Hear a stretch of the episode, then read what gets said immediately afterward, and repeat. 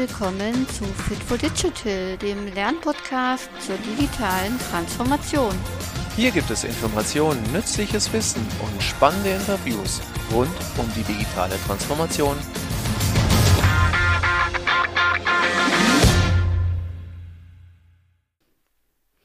Ja, hallo und herzlich willkommen zu unserer neuen Folge des Fit for Digital Podcast. Heute habe ich den Patrick Leibold von der Celebrate Company bei mir und ich freue mich sehr auf das Gespräch. Zum einen, weil es ein bisschen länger gedauert hat und das ist immer so besonders vorfreudig dann, wenn es endlich klappt und man sich auf das Gespräch freut und weiß, jetzt findet es statt heute. Und zum anderen, weil ich selber auch irgendwie schon ziemlich lange Kunde bei der Celebrate Company oder Kartenmacherei, so sind sie gestartet bin und ja, da einfach irgendwie gerne mit Fotografien und coolem Design Karten gestalte. Genau, deswegen freue ich mich und ja, Patrick, schön, dass du dabei bist und dass du da bist. Vielen Dank, freue mich sehr hier zu sein, Miriam. genau, kommen wir schon zur ersten Frage, mit der ich immer starte. Ja, erzähl doch mal kurz was zu dir, zur Celebrate Company. In welche Branche seid ihr tätig? Ich habe schon verraten ein bisschen. Und was sind eure Produkte? Ihr habt ja nicht nur Karten, sondern auch andere Dinge. Ja, ganz genau. Also die Celebrate Company, wie du schon gesagt hast, ähm, ist relativ neu. Und gestartet sind wir als mhm. Kartenmacherei. Das ist ah, gute zehn Jahre her. Da hat Christoph Behn die Firma gegründet. Im tiefsten Bayern am Ammersee. Und ähm, schon damals hat er gesagt, da gibt es mit, mit Event-Papeterie, wie, wie das dann so weitläufig heißt, gibt es einen mhm. Markt, wo Grußkarten auch so jenseits der Digitalisierung ihre Berechtigung mhm. finden.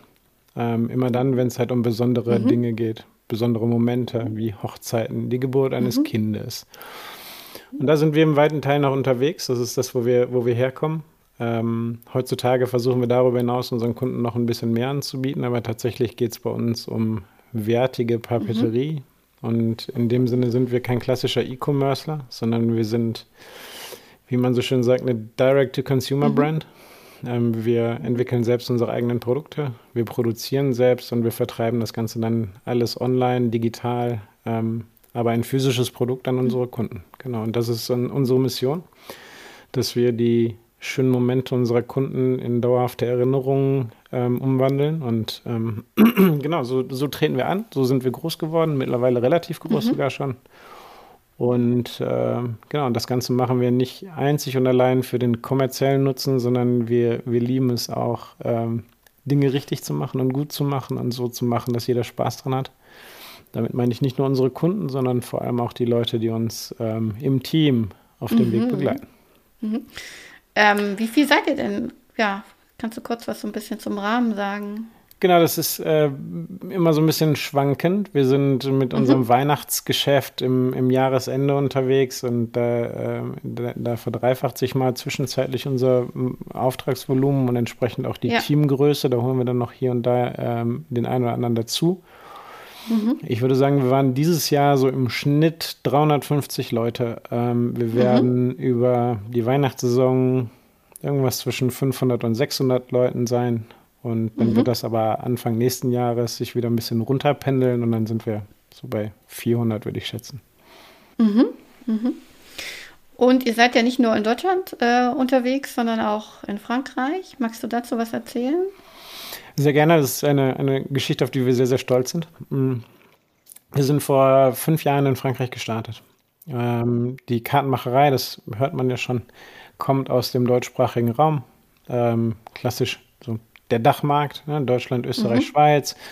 Und ähm, dann sind wir vor einigen Jahren in Frankreich gestartet und am Anfang nicht besonders erfolgreich. Wir haben uns die ganze mhm. Zeit die Frage gestellt, warum? Natürlich gab es schon ein paar Anbieter im Markt, ähm, aber wir haben dann irgendwann auf ein sehr stark enabledes, ähm, crossfunktionales Team gesetzt mit einem Business Owner, aber mit mhm. einer mit einer sehr ähm, autonomen Struktur, die nicht mehr einfach nur das kopieren, was wir in Deutschland machen, sondern die ihre eigenen Entscheidungen treffen.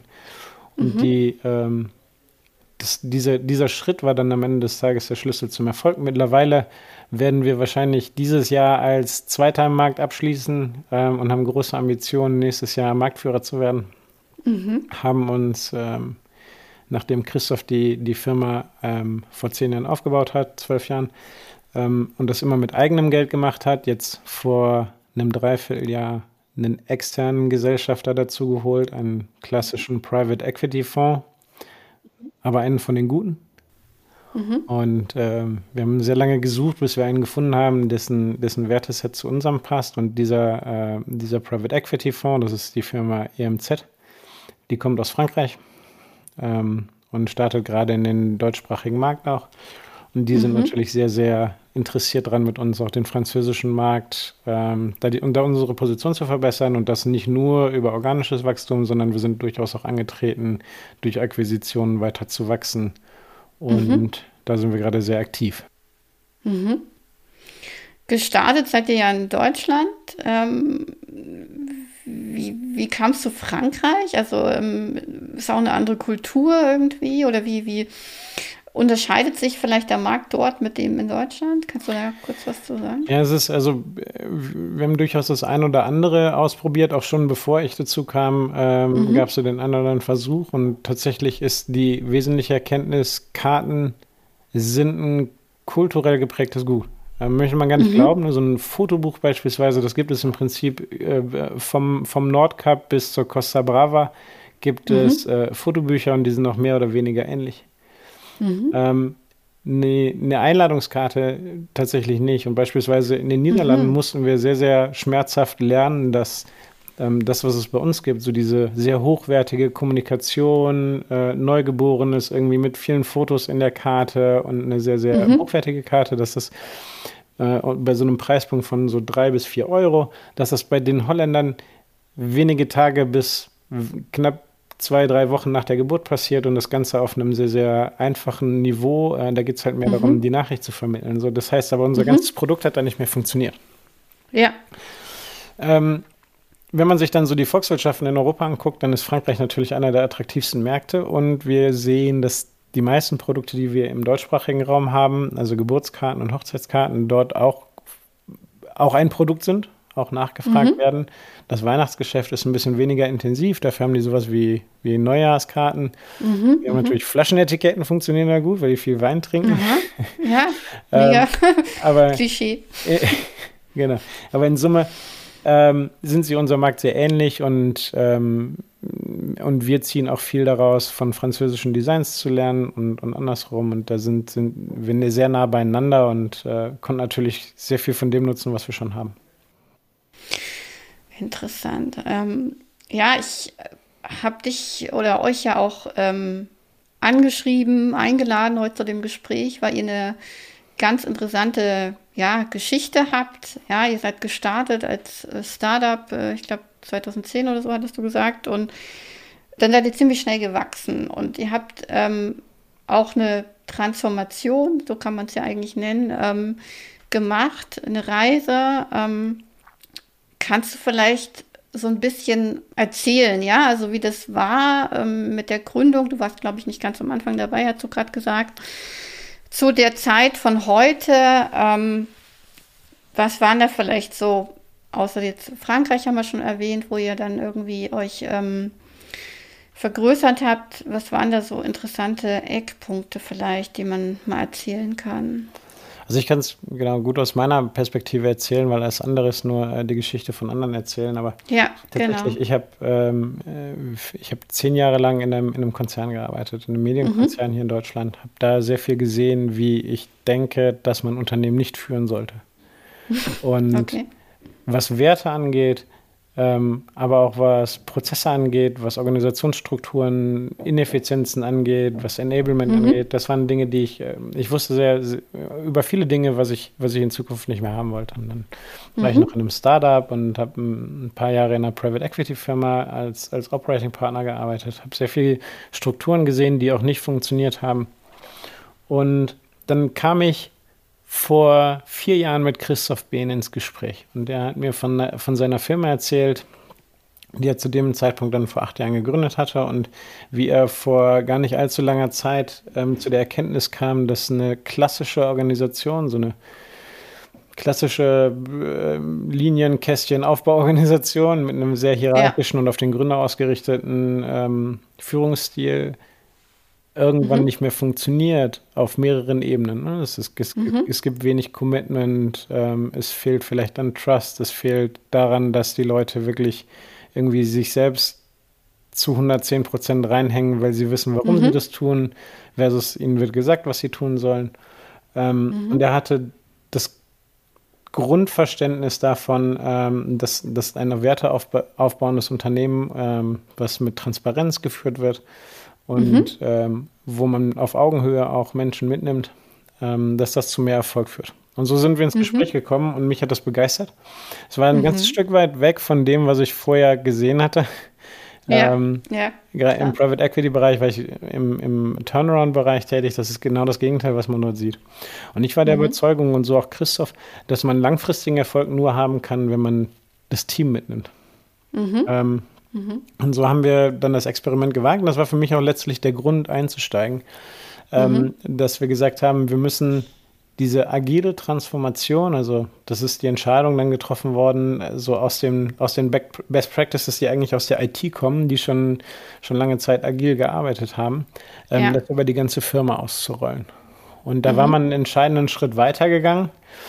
Und unsere Aufgabe war es dann, nachdem ich einstieg, ähm, ja auch diese Bereiche mitzunehmen, wo man nicht Plug-and-Play-Antworten hatte, wie man das denn tut und wo es ja. nicht viele Unternehmen ja. gab, die das schon gemacht haben. Ich sage mhm. so klassisch After-Sales-Service.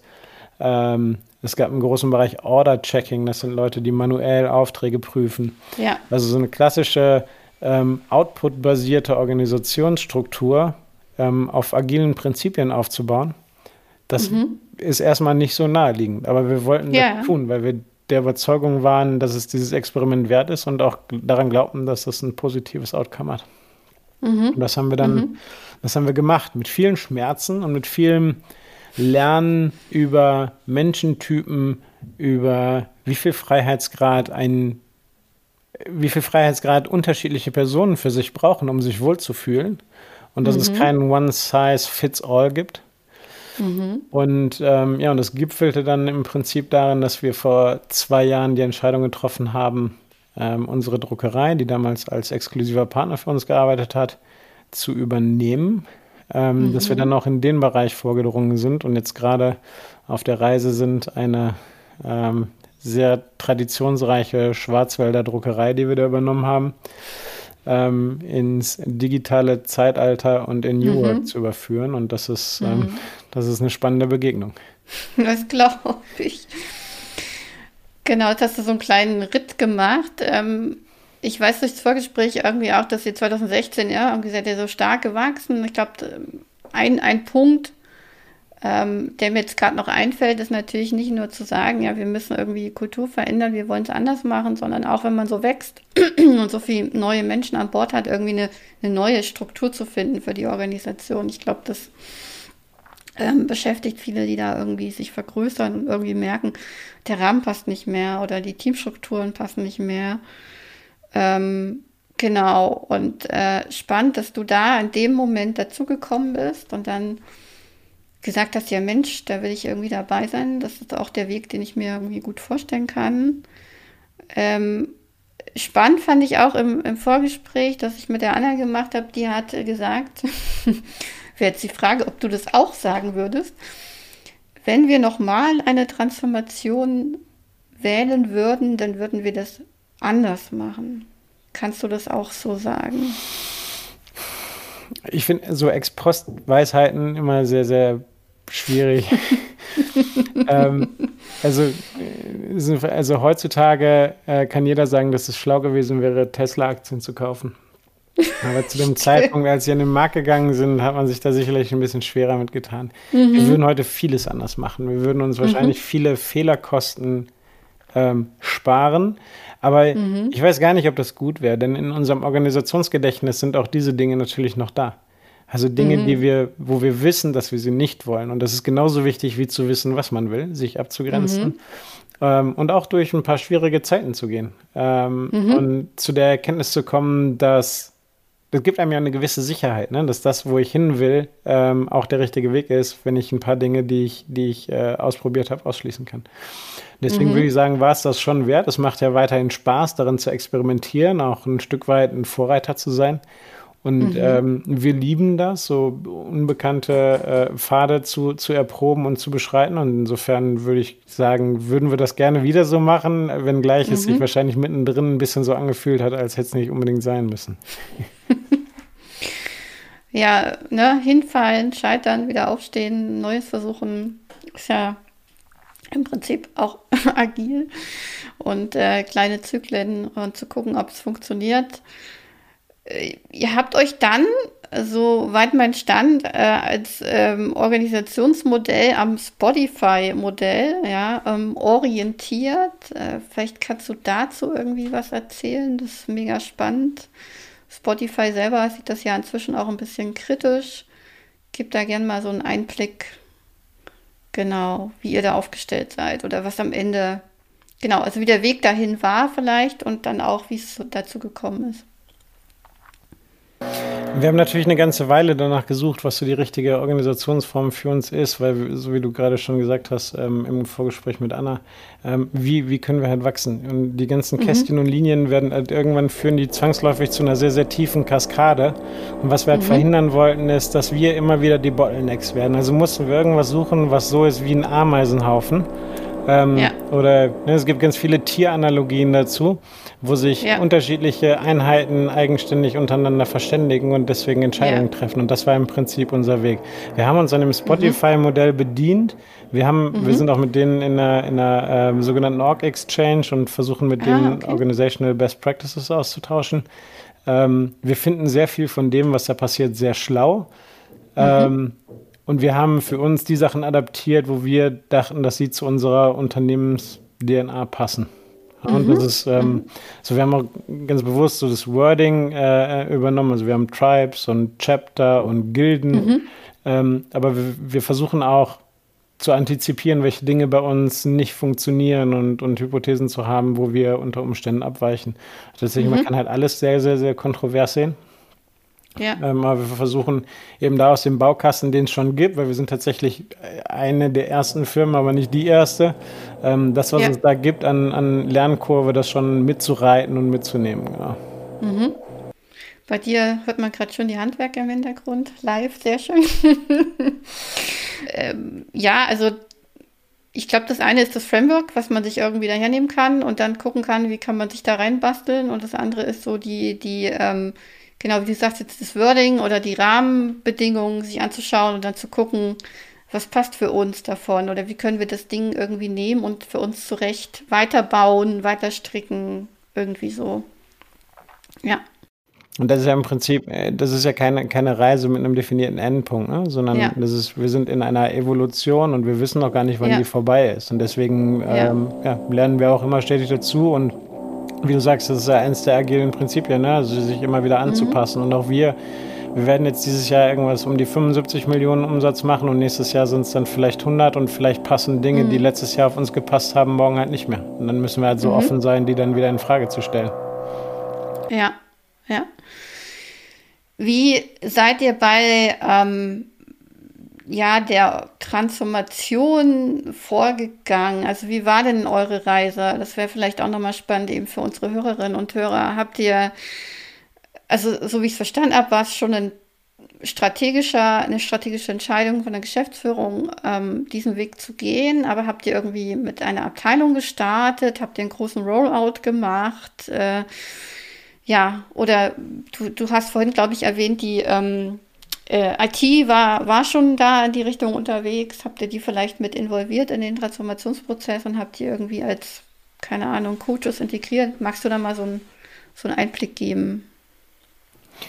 Also gestartet mit dem, was einfach ist, ähm, genau, es, es, hat seinen Ursprung in der Tech-Organisation. Ähm, mhm. Da sind natürlich Menschen, die zu, einem, zu der überwiegenden Mehrheit sehr vertraut sind mit, mit agilen Prinzipien und es auch mhm. gewohnt sind, in Sprintzyklen zu arbeiten etc. Mhm. Ähm, wir haben dann Bereiche genutzt, die adjacent sind, die damals eigene Abteilungen waren, aber das, äh, mhm. und haben daraus crossfunktionale Teams gebaut, die nah am Markt orientiert sind. Also wir haben Zielgruppencluster, ähm, beispielsweise Mütter ist eines unserer Zielgruppencluster mhm. und das ist jetzt nicht irgendwie gender inkorrekt, sondern es sind halt überwiegend wirklich Frauen, Mütter, mhm. die bei uns kaufen. Und ähm, dann haben wir ein Team gebaut, was, was äh, sowohl Tech-Know-how als auch Marketing-Know-how ähm, als auch kreatives Know-how hatte und haben die zu einem crossfunktionalen Marktteam umgebaut und mhm. denen dann die ganzen agilen Prinzipien mitgenommen, mitgegeben und haben natürlich das genutzt, was wir in der Company schon an Wissen da hatten. Und mhm. ähm, es gab eine ganze Weile ähm, sogenannte Agile Minds, ähm, mhm. äh, die, die das in die Teams weitergetragen haben. Und wir haben natürlich von Anfang an auch versucht, ähm, so nach äh, immer im Rahmen der zur Verfügung stehenden Mittel, aber ein Coach-Team aufzubauen, was uns professionell in-house auf der Reise begleitet. Mhm. Und das sind, ich glaube, Heute sind es sechs Coaches, so über den Daumen. Da ist ein bisschen kommen und gehen immer, weil mhm. auch nur eine Firma sind, wo sehr, sehr, sehr viele Menschen schwanger werden, regelmäßig. ja, das halt spricht von gutes Arbeitsklima, ne? Ja, ist, wir sind halt sehr aggressiv damit rausgegangen. Ne? Das ist vielleicht ein, mhm. so ein interessantes Neben, Nebenthema, aber wir sind, wir, wir sind halt der Überzeugung, dass es viele Talente gibt, Mütter, die im, im Arbeitsmarkt besondere Herausforderungen haben, ein flexibles ähm, Arbeitsmodell, nicht nur was die Zeiten angeht, aber auch ähm, mhm. zu finden. Und wir sind sehr, sehr aktiv damit umgegangen, dass wir das alles anbieten und dass wir Mütter auch aufgrund der Erfahrungen, die sie als Mütter gemacht haben, mhm. ähm, unglaublich schätzen und dass wir mhm. viele, viele tolle Talente bei uns haben, die äh, die Familie haben und dass wir es Müttern, aber auch Vätern ähm, mhm. gerne ermöglichen, ähm, ihre privaten ähm, Interessen mit den beruflichen in Einklang zu bringen, sind damit sehr weit nach draußen gegangen und haben das im, im Recruiting genutzt. Und in der Folge kommen natürlich viele Leute zu uns, ja. die gerade frisch Kinder haben oder die, die den Wunsch haben und sich bei uns mhm. dann ähm, so sicher fühlen. Und dann ist ja. das auch gut. ja, ja, ja. Genau. Ja. Ähm, cool, also der Blick nochmal dahin zu gucken, zu euren Werten, wie ihr da irgendwie aufgestellt seid. Ähm, wo ich jetzt gerade nochmal äh, hellhörig geworden bin oder wo ich gerade nachgedacht habe bei dem, was du erzählt hast, neben der ähm, organisationalen Strukturänderung habt ihr auch ähm, mit Sicherheit, aber vielleicht kannst du da noch, noch zu was erzählen, so eine ähm, Reise bezüglich eurer Identity gemacht, ja? Also was euch ausmacht oder ähm, oder war das von Anfang an da und ihr habt es nur noch mal versucht, irgendwie in eure Kultur offener zu kommunizieren? Oder wie war das? Also spielte das auch ein Teil von dem Transformationsprozess, so dieses äh, Thema Unternehmenskultur, ähm, Werte bis hin zu Arbeitsmodellen oder was auch immer? Ne, die Arbeitsmodelle sind nach, nach, meinem, nach meiner Überzeugung dann irgendwann eine Konsequenz aus den, aus den Beliefs mhm. und aus den Werten, ja. die, du, die du als Organisation ja. hast und haben willst. Ähm, wir haben ein vier Säulen basiertes Wertemodell und da, ähm, mhm. da ging es uns darum, eine umfeldorientierte Unternehmenskultur zu schaffen, insbesondere mit mhm. einer starken Fokussierung auf Kunden ähm, mhm. aber auch so Dinge wie Rationalität reinzubringen und äh, beispielsweise We do what makes sense ist einer unserer mhm. Core Beliefs, nicht um, ähm, We do what we have committed in a business case mhm. like years ago. so, also wir machen nicht einfach was, weil wir es mal irgendwann in Excel reingepinselt haben, ja. sondern wenn wir heute zu der Erkenntnis kommen, dass die Dinge, die ich gestern noch als Meinung hatte, auch heute obsolet sind, dann machen wir das nicht mehr. Und dann mhm. gehen wir halt auch den Weg und erklären. Und dann muss man auch die was habe ich was gesagt, Olli Kahn die Eier haben, ähm, ja, zum Team ja. zu gehen und zu sagen, klar habe ich euch gestern erzählt, wir gehen links rum, aber wir mhm. werden jetzt rechts rumgehen.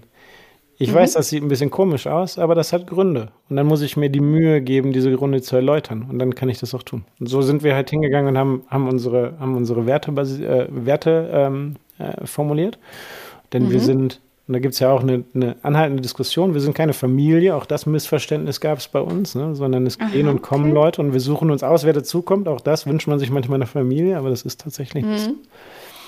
Ähm, wir sind tatsächlich eine Wertegemeinschaft und wir, wir äh, machen auch im Recruiting etwas als allerletzten Schritt, das nennt sich Culture Fit, wo wir gucken, ob jemand mhm. ein dasselbe Werteverständnis hat. Und das, das darf man nicht verwechseln. Wir versuchen nicht, die Organisation zu streamlinen und immer mehr mhm. Lookalikes zu, zu rekruten, sondern ja. es geht darum, ein Basisset an Werten und Prinzipien, das mhm. zu teilen. Und dann kann jeder ruhig sehr unterschiedlich sein zueinander.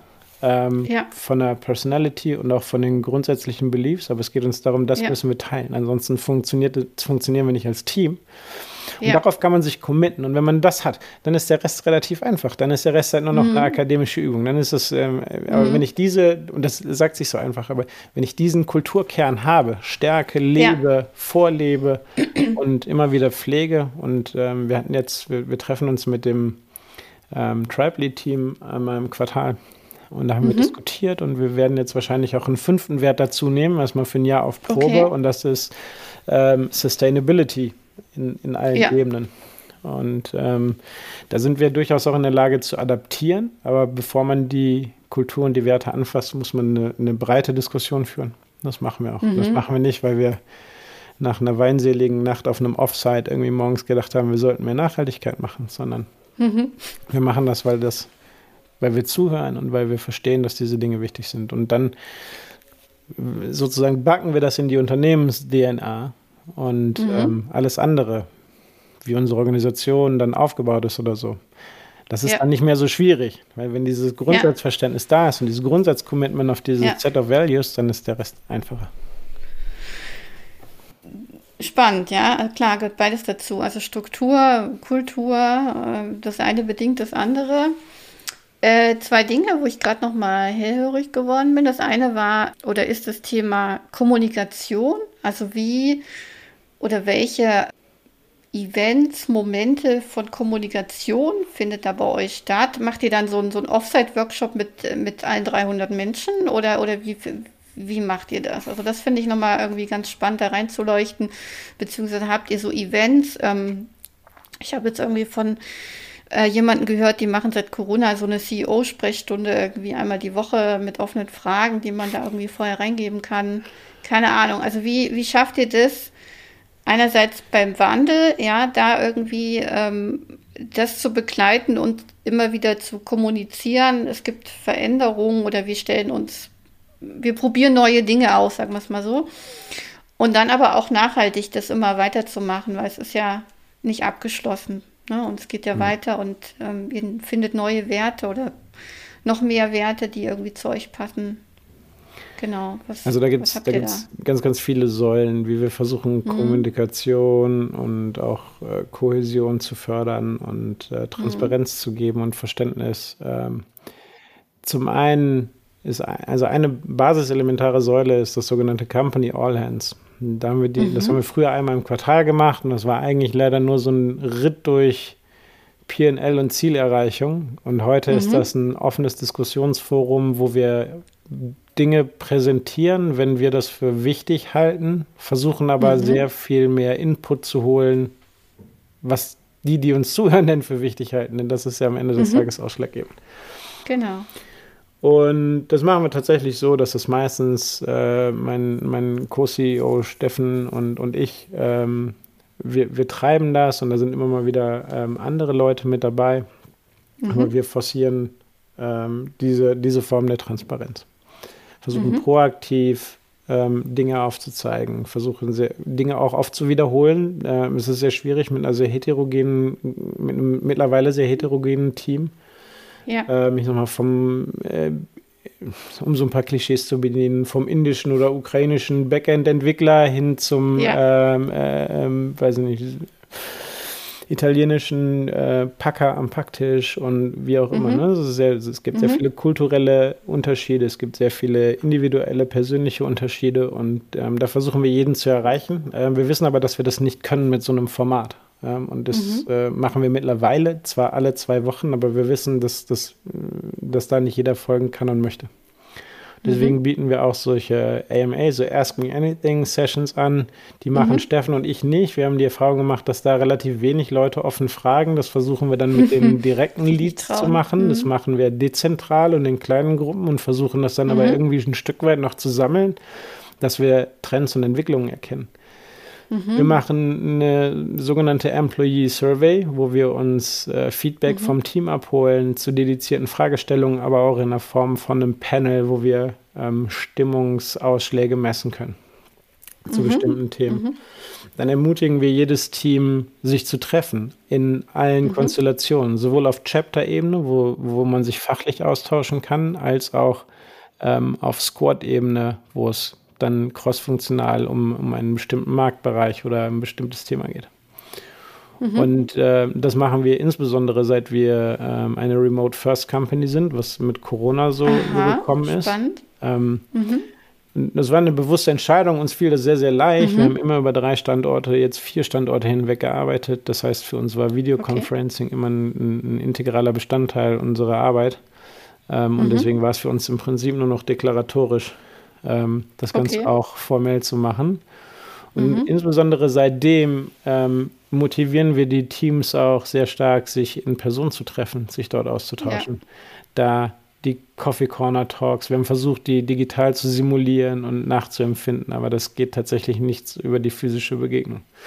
Mhm. Ich denke, das sind so, das ist so das Basisset von, von Tools, die wir nutzen, um Transparenz zu geben, um Austausch in jedweder Richtung. Ähm, wir, wir informieren mhm sehr früh, ich sag mal in Anführungsstrichen, top-down über unternehmensstrategische mhm. Vorgänge.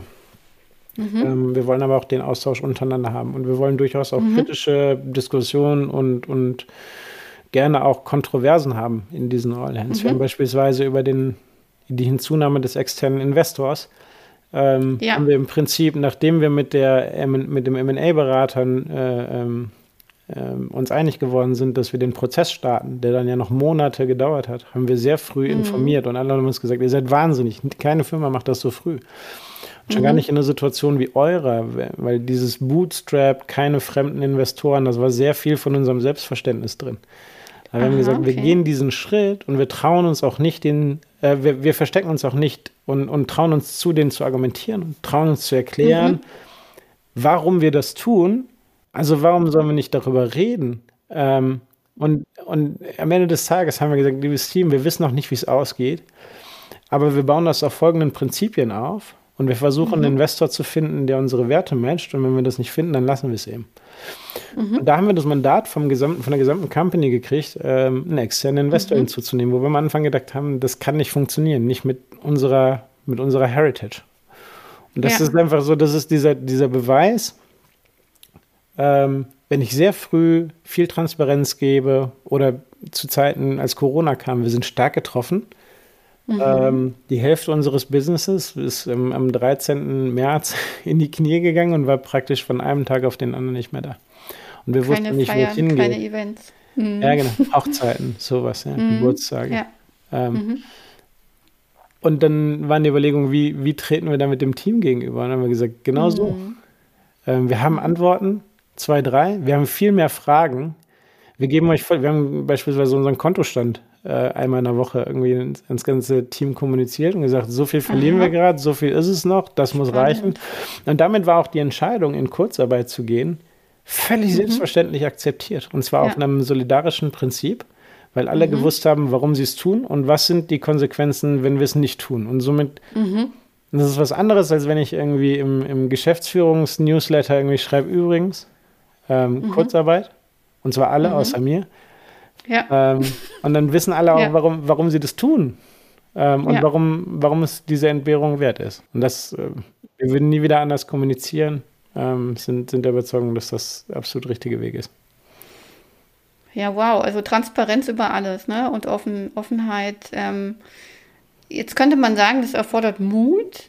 Ich würde gar nicht das Wort Mut in den Mund nehmen, sondern ähm, ich finde es spannend, dass ihr so eine Haltung habt und bewundernswert, dass ihr als Geschäftsführer ja diesen Weg geht, ja, oder, oder euch, euch frei gemacht habt, sage ich mal, von all den Vorurteilen, die da vielleicht kommen könnten oder von den ähm, Stimmen im Kopf oder was auch immer da noch äh, entsteht, ja, oder wenn man es irgendwie anders gelernt hat. Ähm, ist vielleicht am Anfang auch irgendwie so ein bisschen Risiko für euch gewesen, euch so transparent zu zeigen, so offen zu zeigen, aber hm, erzähl mal. Verletzbar wurde es ne? belohnt bisher, ja. Also das ist, das ist das. Ich bin, ich bin verletzbar, aber warum sollte ich weniger mhm. verletzbar sein als die anderen 349 Menschen in unserer Firma? Ja. Und ja. so, wenn man sich als klassisches Alpha-Tier irgendwie äh, auch in so einer, in so einer Unternehmenslenkerrolle wohlfühlt, dann ähm, mhm. wird einem auch immer mitgegeben, muss halt der starke Typ Mensch sein, der auf der ja. Brücke steht und das Ruder hält, egal was passiert mhm. und wenn die Wellen noch so hoch schlagen. Mhm. Ähm, und man ist unfehlbar, unverletzbar, unemotional und ich glaube, das ist halt genau das, was dazu führt, dass, dass Menschen einem nicht mehr folgen wollen. Das machen mhm. sie eine bestimmte Zeit, aber ich glaube, das tiefere und ehrlichere Commitment bekommst du, wenn du genau das zeigst, was, was du bist. Ein Mensch, der auch nicht mhm. Antworten auf alles hat, der aber zeigt, dass er sich einfach voll reinwirft und mhm. ähm, deswegen viel authentischer und viel nahbarer ist. Und dann verzeihen sie dir auch eher Fehler. Ähm, und so, und wir arbeiten, natürlich ist das jetzt, lässt sich das so einfach sagen, und da liegen ja mittlerweile auch liegen eine ganze Zeit Coaching zwischen irgendwie. Ja. Was, wir, was wir als Team und auch als Individuen ähm, natürlich ja. regelmäßig und viel, viel in Anspruch nehmen. Ähm, mhm. Diese ganzen, im Prinzip sind es persönliche Eitelkeiten ähm, mhm. und Geltungsbedürfnis und, und, und derartige Dinge zu überkommen, weil es irgendwie so narzisstischen Tendenzen ähm, äh, entspricht, aber es ist nicht das Richtige, was die Menschen brauchen, um dir zu vertrauen. Und du denkst, das ist mhm. eine, eine, eine, Fehlprojektion, dass du denkst, mhm. du willst der starke Mensch sein, du musst das mhm. sein, damit andere das toll finden. Das ist einfach nur eine Projektion. Und das ist, in, in Wahrheit wollen sie, wollen sie auch deinen Struggle sehen und sie wollen sehen, dass du für sie einstehst. Und dann äh, mhm. Der, der mhm. Rest ist äh, dann der, im Diskurs lösbar. Und wenn man diese Offenheit und Ehrlichkeit hat, dann kriegt man die, das Vertrauen. Wie wir wissen, ist Vertrauen halt ähm, das, wenn es kaputt geht, was, was äh, Teams auch zerstört. Ähm, mhm. Deswegen glauben wir, dass wir durch diese Art der des Aufmachens und des ähm, uns auch verletzbar zeigens, dass wir, dass das letztendlich dazu führt, dass das Team uns mehr vertraut, dass man sich untereinander mhm. vertrauen kann und dass keiner das Gefühl haben muss, wenn er sich ebenso verletzbar macht, dass ihm dann ähm, Böses geschieht. Und mhm. nur dann verhindere ich politische Spielchen, ähm, ja. Intrigen und Dinge, die aus eigenen Unsicherheiten herausgetrieben sind. Ich will nicht, also es klingt mhm. jetzt so, als wäre bei uns alles Milch und Honig, aber ähm, wir sind auch, also wir verstehen es und wir versuchen uns Tag für Tag diesem Zielbild zu nähern. Ja, und ja. wir wissen auch, dass ja. das, äh, dass das ein konstanter Prozess ist. Aber ähm, unser Kernglaube daran ist, zeig dich so, wie du bist, zeig, was du auch nicht weißt, zeig, wo du Fehler mhm. gemacht hast. Und, ähm, und damit meine ich nicht dieses, mhm. was mittlerweile en vogue geworden ist, mhm. I fucked it up und alle klatschen. Darum geht es ja, gar nicht, ne? Sondern es, es ja. geht darum, irgendwie zu sagen, das war shit. Das mal, aber ich habe daraus ein, was gezogen. Und mhm. ähm, wisst ihr, das hilft uns beim nächsten Mal. So, das ist halt mhm. die Art von, von Fehlerkultur, die wir wünschen. Und wenn wir das vorleben, nur dann mhm. können wir das auch von unseren Teams erwarten und nur dann kommen mhm. unsere Teams auch zu ehrlichen und besseren Ergebnissen. Ja. Ja, also mir fällt da sofort der Begriff Servant Leadership ein. Ja, also ja. ich bin irgendwie nicht der, der vorne steht und ähm, qua äh, formaler äh, Macht irgendwie ähm, Entscheidungen treffen muss und dann irgendwie sich als der starke, unnahbare Mensch gibt, sondern ich verstehe Führung als etwas, das von selber geschieht, wenn ich die Menschen begeistere, ne? oder wenn ich sie irgendwie ähm, auf eine Art und Weise genau neugierig mache und dann folgen sie mir. So. Ja, und das ist äh, und dann, dann äh, dazu, das ist das, das eine und dann ähm, mhm. Why Leaders Eat Last. Es, äh, es geht nicht immer darum, sich vorzudrängeln und als Erster ja. irgendwie den Teller voll zu machen. Mhm. Ähm, und es geht jetzt auch nicht darum, leiden, zu leiden wie zu einem Wolf, aber man mhm. muss halt irgendwie das Selbstverständnis schaffen, wir sind alle gleich. Und, ähm, ja. und am Ende des Tages Genau, gehört das dazu und das Selbstverständnis, dass mein Job nicht der ist, irgendwie immer der Schlauste zu sein und immer irgendwie die richtige Antwort zu haben, sondern mhm. den Leuten, die es tatsächlich wissen, ein Umfeld mhm. zu bieten, in dem sie das auch abliefern können und in dem sie mhm. Ähm, Bock haben, das abzuliefern und die notwendigen Mittel und die, das notwendige Vertrauen spüren und mhm. ähm, diese Dynamik dann zu nutzen. Und das ist, mhm. das ist mein Selbstverständnis von Servant Leadership, dass das genau meine Rolle ist. Mhm. Jetzt gibt es einen Gedanke, der mir da, der mich da irgendwie noch beschäftigt, der mir gekommen ist. Ihr habt euch als Organisation, aber auch die Menschen in eurer Organisation wahnsinnig entwickelt auf dieser Reise. Ähm, wahrscheinlich auch viele Coaching-Sessions gebraucht, um da hinzukommen, um ähm, Dinge abzulegen, die da vielleicht im Kopf sind, um ähm, genau die, die Denkmuster irgendwie ähm, abzulegen.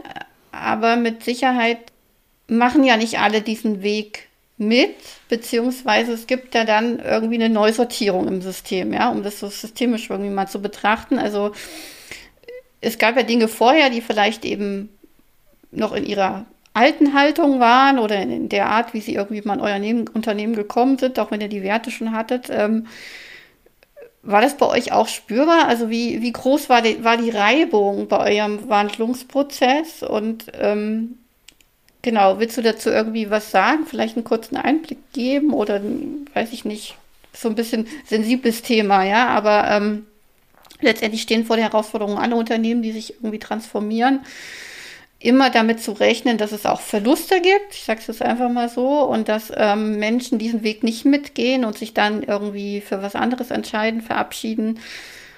Äh, genau, dafür kommen neue Menschen, die vielleicht in eurem Culture Fit ähm, da super reinpassen. Ähm, ja. Ja, also ein aktuelles Thema bei uns. Ne? Also dieser gerade mhm. der Wandel in der Druckerei führt dazu, dass ja.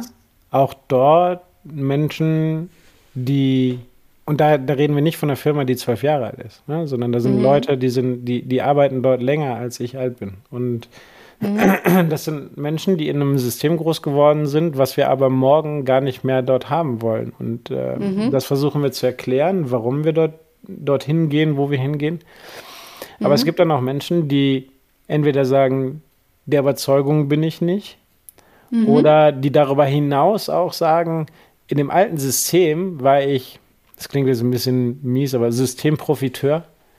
Mhm. Ähm, ja. Und habe auch dazu beigetragen, dass sich dieses System verfestigt. Und mhm. ähm, diese Menschen verlieren natürlich auch signifikant Einfluss. Und mhm. das, was ich vorhin beschrieben habe mit Verletzbarkeit, aber auch die, ähm, die Reise dahin abzugeben und mhm. ich sag mal, Leute zu enablen, bedeutet auch, sich selbst zu disablen. Mhm. ähm, ja. Und diesen Weg zu gehen, da ist nicht jeder bereit zu. Und das ist ja. auch nicht mhm. schlimm. Wir zwingen da auch niemanden rein. Wir sagen nur, morgen wollen wir an einem Punkt sein, ähm, den du gerne mit uns erreichen kannst. Und wenn du das nicht möchtest, dann ist es auch total okay, wenn du gehst. Ähm, solange, wenn, bis uns halt jemand erklärt, dass das andere System besser ist. Auf die Diskussion lasse ich mich ja gerne ein. Wir sind ja sehr offen. Ja. Ähm, und da geht es ja nicht nur so fundamental irgendwie um das gesamte System, sondern auch um Dinge, die wir tun. Die stellen wir gerne in Frage. Und wenn mir jemand erklärt, wie es besser geht, dann bin ich immer offen zuzuhören. Ähm, aber es sind tatsächlich jetzt, äh, haben uns über die Zeit auch Leute verlassen, wo, wo viele dachten, dass wir großen Schaden anrichten. Und das tut es mhm. vielleicht für den Moment auch. Ähm, mhm. Solange ich aber weiter meinen Belief habe, dass das ich sag mal, dass das, dass das große Ganze ähm, mhm. das einfach wert ist. Ähm, und dass ich, sag mal, jemand, der, der ähm, eine autoritäre Machtstruktur irgendwo einführt oder die politische mhm. Spielchen mhm. äh, fördert und die Organisation deswegen so beibehalten will, wie sie ist, mhm. ähm, aber Know-how hat. Na, mhm. wenn der bleibt und ich behalte das Know-how, dann verliere ich halt eine, eine Vielzahl anderer Menschen, die, die mhm. äh, nicht nur die Menschen, die mit ihm arbeiten, sondern auch die Menschen, die darauf schauen. Ähm, und Menschen, die sagen, ist das die Kultur, ihr, ihr, ihr sprecht von Dingen, aber ihr lebt etwas anderes. Und das mhm. schlechteste Verhalten, was ich bereit bin zu akzeptieren, definiert meine Kultur. Mhm. Und wenn ich das zulasse, dann werde mhm. ich unglaubwürdig. Und dann laufe ich mhm. Gefahr, dass ich in eine Ecke komme, wo ich das nur noch mache für die großen PowerPoint-Slides und Investor-Pitches und weiß ich nicht was. Mhm. Und ich muss das tatsächlich leben. Und dazu gehört auch dann loslassen und Menschen gehen lassen und Know-how gehen lassen. Ähm, mhm. Aber wenn man, wenn man ähm, sieht und spürt, was diese, diese Transformation an Energien freisetzt und mhm. langfristig für, für Upsides bietet, mhm ich sag mal, dann ist es, ich will jetzt nicht sagen, dann ist jeder dafür äh, äh, wert, äh, dass man ihn gehen lässt, aber äh, mm. dem kommt es halt schon sehr nah. Ne? Also kein Individuum mm, mit noch so viel Know-how. Ich sag mal, wir sind nicht in der, in der Pharmabranche oder so, wo wir auf ja. einzelnen Patenten sitzen. Ja, sondern ja. was wir machen, ist eine Commodity. Äh, das, wir, wir bauen ein Produkt, was mit irgendwie zehn Jahren Erfahrung offensichtlich auch andere bauen könnten. Mhm. Und mhm. Ähm, das, den Unterschied machen bei uns die Menschen. Und wenn ich, wenn ich nicht bereit bin, auch, auch die zu schützen, dadurch, dass ich dann irgendwie Menschen gehen lasse, die, die unser System nicht, nicht äh, mittragen wollen, mhm. dann brauche ich es nicht machen. Mhm. Mhm. Ja, das stimmt. Also du hast gerade das angesprochen, wo ich auch noch reinleuchten wollte. Das war die Integration der Druckerei ähm, im Schwarzwald. Also ihr habt euch irgendwann entschieden, ähm, die Druckerei zu euch zu integrieren, dass mhm. sie irgendwie Teil vom Unternehmen wird, was auch bedeutet, dass sie natürlich eure Unternehmenskultur, eure Strukturen irgendwie annehmen. Und das ist natürlich eine ganz spannende Branche. Ähm, traditionell und genau, vielleicht magst du da mal so reinleuchten, neben dem, was du schon erzählt hast, dass unterschiedliche Persönlichkeiten dort nochmal irgendwie zu finden sind, was da so die größten Herausforderungen eigentlich sind. Mhm. Also grundsätzlich den Grund zu verstehen, warum wir das getan haben, ähm, mhm. das, das hilft. Die Entscheidung kam 2018, nachdem wir eine sehr fürchterliche Weihnachtssaison erlebt hatten und uns hinterher mhm. in den ganzen Retros, die wir dann in den einzelnen Teams veranstaltet haben, schnell zu der Erkenntnis kamen, dass Dinge, diese Druckerei war perfekt da drin, Dinge zu drucken. Mhm. Sie war weniger mhm. perfekt in skalierbaren Strukturen und mhm. Tech und Cross-Funktionalität. Und so mhm. ähm, gab es sicher mehrere Faktoren, die zu dieser Weihnachtssaison führten, aber wir haben gesehen, dass wir ähm, kurz- bis mittelfristig in diesem Aufbau nicht mehr weiter skalieren können. Und deswegen haben wir uns mhm. entschieden, die Druckerei zu kaufen, oder beziehungsweise es war die Hälfte der Druckerei zu kaufen, den sogenannten Digitaldruckbereich und den mhm. traditionellen mhm. Industriekunden-Offset-Bereich haben wir dort gelassen. Und äh, es gehört einfach nicht zu unserem Geschäftsmodell. Genau. Und dann, ähm, dann haben wir angefangen, ähm, crossfunktionale Teams aufzubauen, haben angefangen, Know-how-Träger von uns dorthin zu bringen, die auf agilen Prinzipien, und auch da haben wir wieder mit Tech angefangen beispielsweise, mhm. ähm, eine, eine Struktur geschaffen haben, die uns innerhalb der letzten zwei Jahre unglaublich beschleunigt hat und uns mittlerweile ähm, zu einer der führenden Firmen in Deutschland gemacht hat. Mhm. Und ähm, das ist toll zu sehen. Das ist aber auf den, mhm. ich sag mal, auf den ähm, administrativen Ebenen ist es einfacher, sowas einzuführen. Da kann ich auch schneller beispielsweise in Sprintzyklen wechseln oder so. Mhm. Das ist nicht so richtig einfach, wenn ich autonome äh, Teams in einem Betrieb habe, wo ich einfach in einem gewissen Zeitkontingent einen gewissen Output erzielen muss. Mhm. Ja, und wenn die dann irgendwie montags morgens beschließen, dass, dass diese Woche irgendwie ein anderer Schwerpunkt gelegt wird und anfangen, statt Dinge zu drucken, die Wände zu streichen, dann ist das zu viel Autonomie. Und dann, mhm. dann werden sich Tausende und Zehntausende von Kunden fragen, wo ihre Bestellungen bleiben. Deswegen war es für uns eine besondere Aufgabe in einem so eng getakteten Bereich, wo es ja auch viele mhm. einzelne Verarbeitungsschritte gibt, die aufeinander genau, aufbauen. Ja. Ja, da kann nicht jemand sagen, ach Mensch, morgens habe ich die Kinder ähm, ja. Ich gehe heute Abend äh, an die Schneidemaschine. Alle, die dann dahinter ja. weiterverarbeiten, die können den Tag über nichts tun. Und das sind Restriktionen und die muss ich aber einmal transparent machen und aufzeichnen. Mhm. Und dann kann in, im Rahmen dieser Abhängigkeiten ein Transformationsprozess stattfinden. Und mhm. was ich halt machen muss, ich muss die Abhängigkeiten erklären. Und dann ist es so, mhm. dann brauche ich nicht mehr die, die Vorarbeiter, die mit Händen hinterm Rücken irgendwie durch die Tischreihen und Maschinen reinlaufen, sondern mhm. ähm, indem ich jedem Einzelnen erkläre, was vor ihm passiert und was hinter ihm passiert und was überhaupt die große Idee von dem Ganzen insgesamt ist, mhm. ähm, stimmen sich die Teams plötzlich untereinander ab. Und ähm, das, ist, das ist schön zu sehen. Ähm, denn viele Leute haben uns gesagt, naja, in dem Einkommenssegment braucht ihr es gar nicht probieren. Da will, die Leute wollen einfach nur in Ruhe gelassen werden. Das ist nicht so.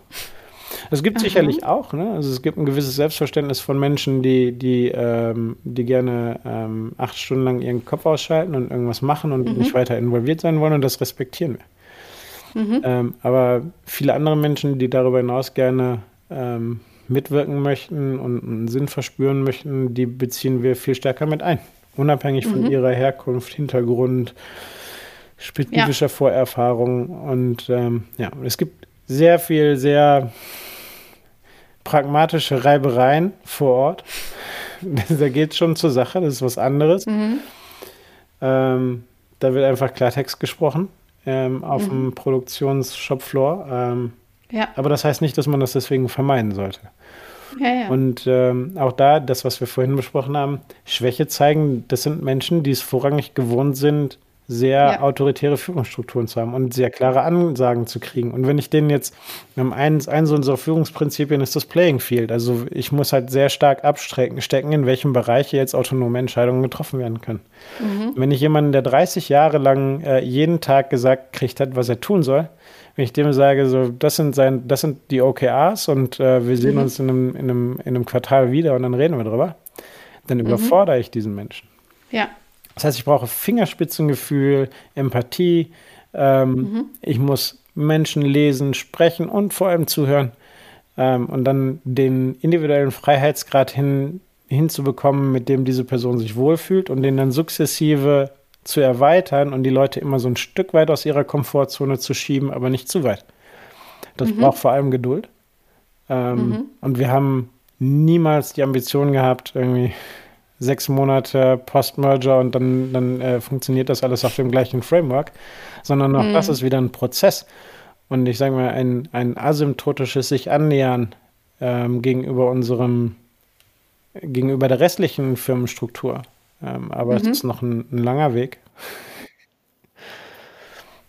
Ja, Agilität in der Produktion, ne? habe ich jetzt auch noch nicht so oft gehört, aber es wird, glaube ich, die Herausforderung für die nächsten Jahre werden. Ne? Also da mit Sicherheit wird es sich noch öfter irgendwie berühren, diese beiden Themen. Ja, wir ja. hoffen ja, dass, dass dann hinterher auch ähm, Menschen so viel Freude daran finden, dass sie uns weiterempfehlen. Weil ich meine, mhm. äh, wir zahlen gut und fair und werden das auch weiterhin tun. Ähm, mhm. Aber ich mhm. glaube, dass du langfristig dich das nicht mehr in die Lage versetzt, loyale Mitarbeiter zu finden. Und mhm.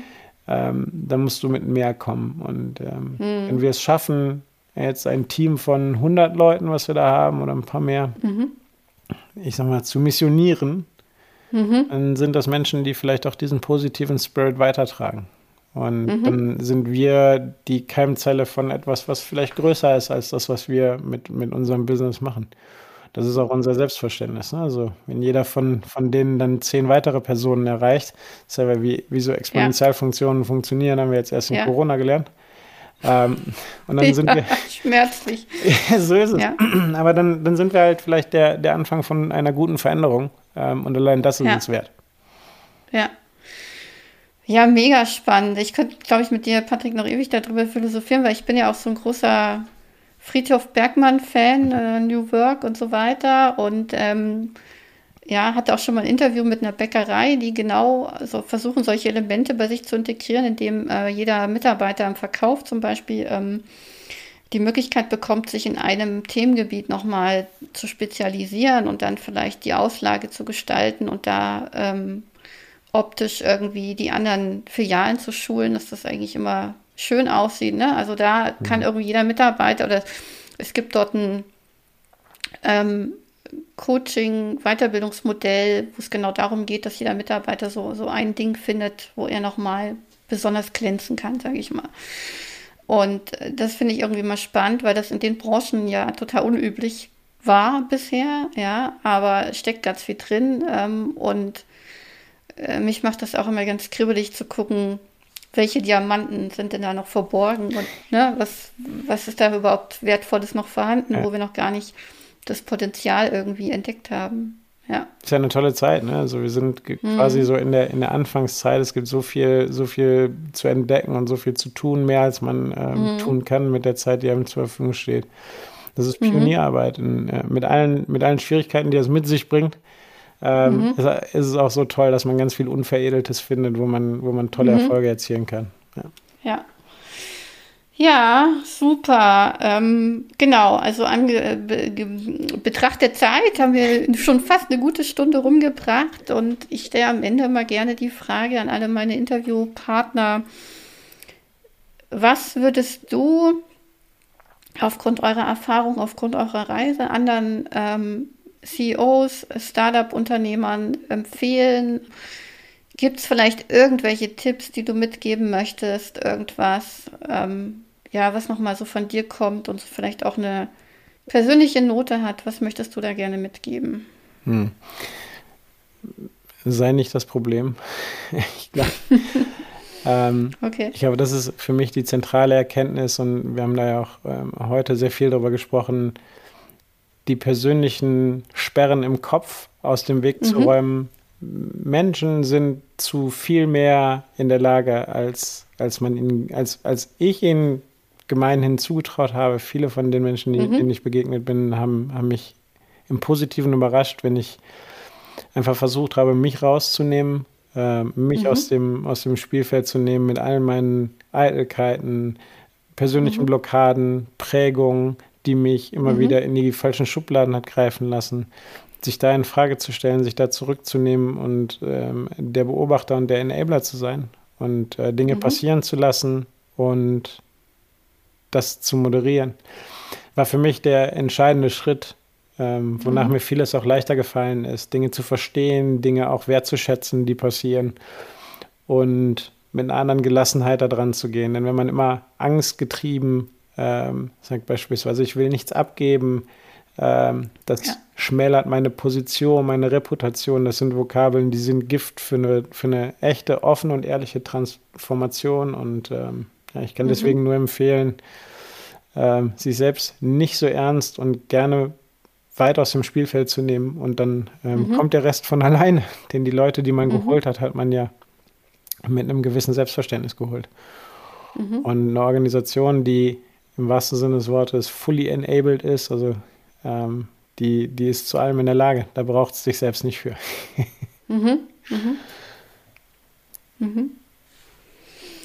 Schöne Botschaft, sich selbst nicht so wichtig nehmen. ja. Schwierig. Es klingt so einfach.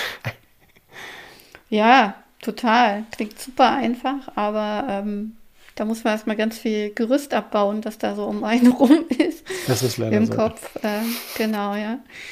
Ja, super. Ähm, danke dir, Patrick, äh, für die Zeit, für eure Geschichte, auch nochmal die Botschaft am Ende.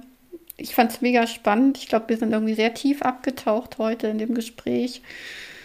Ja, vielen, vielen Dank. Ja, ganz toll. Das äh, freut mich immer, wenn, wenn äh, wir Dinge, die wir gelernt haben, teilen. Wir ähm, mhm. hoffen, dass es viele Zuhörer findet. Wer interessiert ist, kann sich jederzeit gerne mit uns in Verbindung setzen. Und vielen Dank, dass du uns heute zugehört hast und die Plattform gegeben hast. Herzlichen Dank dafür. Danke. Das ist auch nochmal eine schöne Botschaft. Genau. Vernetzung, gegenseitiger Austausch ist auch immer ganz wertvoll. Man ist nämlich nicht alleine auf der Reise. Super, Dankeschön, Patrick. Dann tschüss. Tschüss.